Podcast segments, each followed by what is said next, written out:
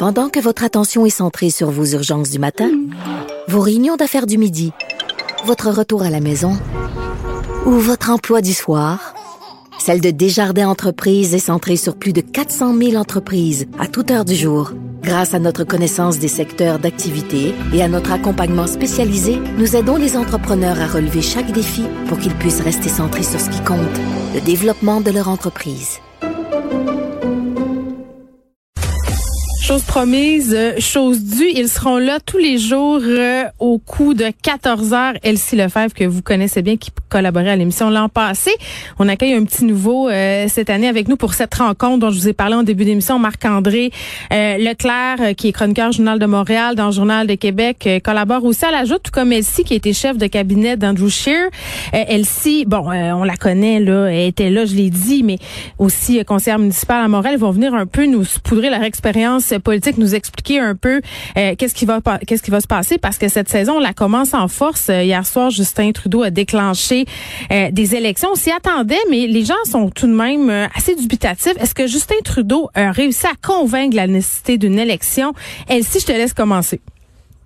Bon, mais ben, bon début de saison. Alors, moi aussi, je suis contente d'être avec vous. Alors, est-ce que, bon, c'est sûr qu'on commence en force avec une élection fédérale. Est-ce que Justin Trudeau nous a convaincus hier qu'on devait aller en élection? Ben, moi, je pense pas du tout. Donc, euh, Justin Trudeau le sait, c'est son grand défi de l'élection. Personne voulait aller en élection. Et puis, euh, les partis d'opposition l'ont fustigé euh, hier euh, dès, dès, leur premier point de presse. Donc, pour eux, ça va être d'ailleurs un défi là, de garder cette question-là bien, bien, bien imprégnée là, dans l'électorat tout au long de la campagne parce que ça crée un grand mécontentement.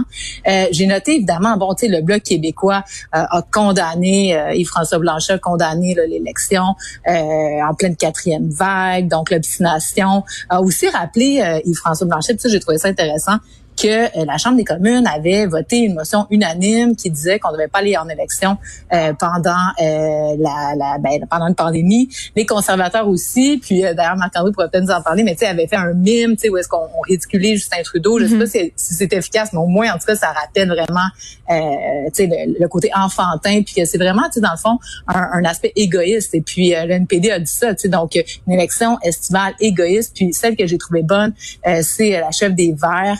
Donc, donc, une folie de se lancer en élection. Donc, euh, rappeler les feux de forêt, la pandémie, etc. Bref, euh, euh, je sais pas qu'est-ce qu'en pense Marc-André, mais moi, j'ai trouvé que les, oppositions étaient bonnes. Puis, tu sais, Justin Trudeau de nous dire que c'est un moment aussi historique que 1945, la Deuxième Guerre mondiale, je trouve qu'il pousse un peu le bouchon. Marc-André? Oui, effectivement, je pense que M. Trudeau, hier, il voulait nous faire là, avaler la, couleuvre, comme essayer de nous vendre, là, c'est comme dire, OK, vous avez demandé des élections, fait que là, vous avez votre mot à dire. C'est vrai qu'en démocratie, euh, tu sais, il n'y a pas personne qui peut dire que c'est pas important d'écouter la population, mais ce qui est bizarre là-dedans, c'est que, tu sais, Justin Trudeau, euh, en avril dernier, a déposé un budget pandémique avec des milliards de nouvelles dépenses, avec beaucoup de, décisions, euh, beaucoup, là, il a engagé les, dépenses publiques. Mm. Et là, à ce moment-là, il disait, j'avais pas, j'ai pas besoin, il disait ça euh, au mois de mars, au mois d'avril dernier, et j'ai pas besoin d'avoir un mandat de la population, je l'ai déjà. Et là, hier, il essaie de nous dire, ben là, j'ai besoin d'un mandat de la population. Puis on aura, vous avez, vous avez, vous avez sans doute remarqué que dans son discours hier, devant Rideau Hall, il a jamais dit qu'il voulait une majorité qui demandait ça aux Canadiens. Donc, ils sont, et, même là, on voit les ministres et les candidats conservateurs ce matin en entrevue, mm. ils veulent pas répéter ça. Ils disent que c'est les Canadiens qui font ça pour les Canadiens mais je pense qu'il n'a pas, il a pas convaincu grand monde sur la nécessité de faire une élection, qu'on voit le nombre de cas qui augmente euh, dans cette quatrième vague-là. Oui, ben moi, j'avais plusieurs questionnements quand, quand je l'ai entendu, euh, Justin Trudeau, hier. Premièrement, de pelleter ça sur le dos de la population. Tout le monde le sait, là, les sondages sont favorables en ce moment. L'opposition est un peu à terre. Donc, essaie de profiter un peu de ce momentum-là pour avoir la majorité. Puis, est-ce que c'est vrai, euh, puis je suis curieuse de vous entendre là-dessus, qui veut cette majorité-là? Parce que le passeport vaccinal et ces mesures temps passe très mal. Hmm. Je ne sais pas si c'est les, mesures euh, sanitaires parce que tu sais quand on regarde l'appui notamment euh, au vaccin même obligatoire est quand même très élevé dans la population. Mais, le passeport, moi, je pense que c'est vrai. Ben, le passeport, ben, tu sais, on n'aura pas le choix nécessairement. Puis, tu sais, au Québec, ça, ça va s'instaurer. Je pense que ça se fait bien. C'est sûr que c'est une élection pan-canadienne. Non, moi, je pense que c'est vraiment le fait qu'il n'y a pas de fenêtre d'opportunité dans les deux prochaines années. Donc, il va y avoir des élections municipales au Québec, il va y avoir des élections québécoises au Québec à l'automne prochain, en Ontario également. Et puis, euh, se lancer en élection euh, quand la crise va être passée, ça sera pas opportun pour lui parce que là, ça va être vraiment difficile de justifier. Euh, Marc-André le disait, là, les dépenses faramineuses. Donc là, ça justifie parce que les gens sont dans l'urgence. Mais quand il va mm. être, euh, quand on va être euh, post-mortem de tout ça, là, on va se dire, et là, les conservateurs auraient vraiment, je pense, une meilleure ligne puisque, tu sais, mm-hmm. bon, la rigueur budgétaire, l'austérité, c'est un discours qui, les, qui leur appartient.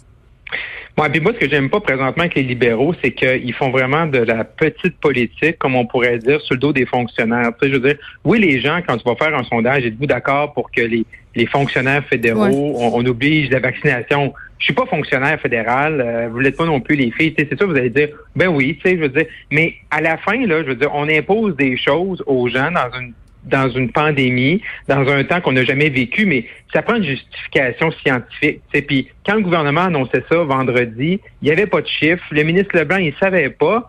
Puis il savait pas combien il y avait de fonctionnaires qui allaient se faire vacciner ou non. Moi, j'ai fait quelques téléphones en fin de semaine. on me disait que c'était 2% environ de fonctionnaires qui allaient pas se faire vacciner. Fait dans le fond, c'est un faux débat. Tu je veux dire, quand tu as 98% des fonctionnaires peut-être, hmm. euh, parce qu'il y a des sondages qui se font en interne, qui vont se faire vacciner, là quand même, là, je veux dire, de partir ce débat-là, puis commencer à faire de la petite politique sur, sur le dos des fonctionnaires, euh, je trouve que c'est un peu bête comme pour déclencher une campagne. Ben Marc-André, c'est une porte intéressante euh, que je trouve parce que on en, on en a jasé à plusieurs reprises de l'obligation vaccinale. Puis moi, je suis toujours un peu frileuse, même si je suis très pro-vaccin, à obliger des gens euh, à aller se faire vacciner. puis est-ce qu'on a vraiment besoin d'une obligation comme ça, que ce soit pour les fonctionnaires, pour les travailleurs de la santé, alors que le passeport vaccinal, c'en est une obligation vaccinale déguisée? Parce que si on commence à ouvrir la porte à cette obligation-là, ben est-ce qu'il va falloir rendre les autres vaccins obligatoire aussi? C'est des questions. Puis la question de la durée aussi, elle-ci, euh, Marc-André en parle. On nous parle d'obligation, de passeport. On ne sait pas pour combien de temps. Euh, ça a été soulevé aussi par les oppositions, tant au fédéral qu'au provincial par ailleurs. Oui, ben c'est ça, c'est une question délicate, mais tu sais, euh, 76% des Québécois, j'ai pas le, chiffre pour euh, le Canada, étaient favorables à, la vaccination obligatoire. Donc c'est sûr que Justin Trudeau, là, on fait des sondages tout l'été de manière très très très minutieuse, tout comme le gouvernement du mm. Québec. Donc c'est certain que s'ils arrivent puis sortent de leur chapeau, Marc-André a raison, là, que tu sais, ça a été annoncé. Est-ce que c'était vraiment là euh, planifié, structuré, etc. Je suis pas certaine. Puis effectivement, c'est un peu un jeu dangereux d'amener ça comme une question un peu euh, électorale, tu sais, qui peut trancher d'un côté ou de l'autre, parce qu'on a vu là, ce matin, bon, les conservateurs, évidemment, vont pas se positionner là-dessus, mais même le Bloc québécois, là, une position assez frileuse là-dessus, justement, mm. celle de ménager le chèvre le chou, puis ça, euh, il pourra pas là, garder une position mitoyenne comme ça, donc va devoir trancher. Puis, bon, tu sais, il y a deux camps, tu sais, donc euh, oui, la majorité est favorable, mais en même temps, comme tu mentionnes, ça amène des questions éthiques importantes. Donc, les gens sont frileux. Mais par contre, tu sais, par exemple, euh, Justin Trudeau a annoncé que ça serait euh, obligatoire aussi euh, dans les transports aériens, dans les trains, etc. Donc, ça, je pense que les gens sont assez favorables à ça. à un moment donné, tu sais, si on veut être cohérent, ben, tu sais, si t'es pas vacciné, le passeport vaccinal, c'est un peu ça. Tu restes un peu chez toi. Donc, gros débat à avoir sur ces questions-là. Le NPD semble appuyer plus Justin Trudeau là-dessus par ailleurs.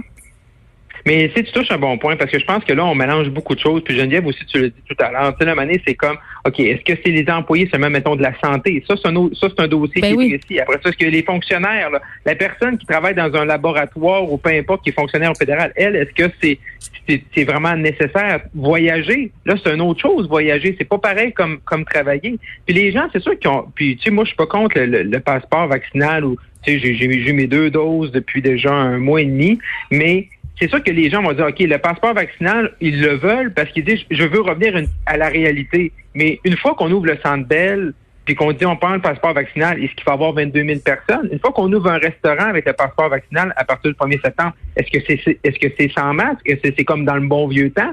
C'est là peut-être les gens vont être déçus parce que même avec le passeport vaccinal, et ça les politiciens ne le disent pas trop, il va rester encore des règles de distanciation sociale et des mesures sanitaires. Parce que là, on voit vraiment le passeport vaccinal comme étant c'est la solution pour nous aider dans cette quatrième vague-là, pour mettre fin à la pandémie mais il va rester des il va rester des mesures. Et ça ça va peut-être décevoir certaines personnes qui disent oui moi je veux le passeport vaccinal parce que moi je suis vacciné puis les autres qui restent chez eux mais rendu là qu'on va le vivre peut-être ça va être différent. Oui il y a quelque chose qui appartient effectivement un peu à la pensée euh, magique là-dedans.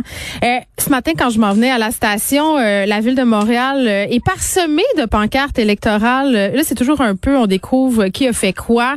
C'est quoi le, le message qu'on tente de nous envoyer? C'est quoi l'opération marketing qui est en place? Qu'est-ce que vous en pensez? Justin on commence par Justin Trudeau. Ben moi, à toute anecdote, hier j'étais euh, dans Papineau justement, dans Villeray, en train de souper tranquillement avec mon amoureux.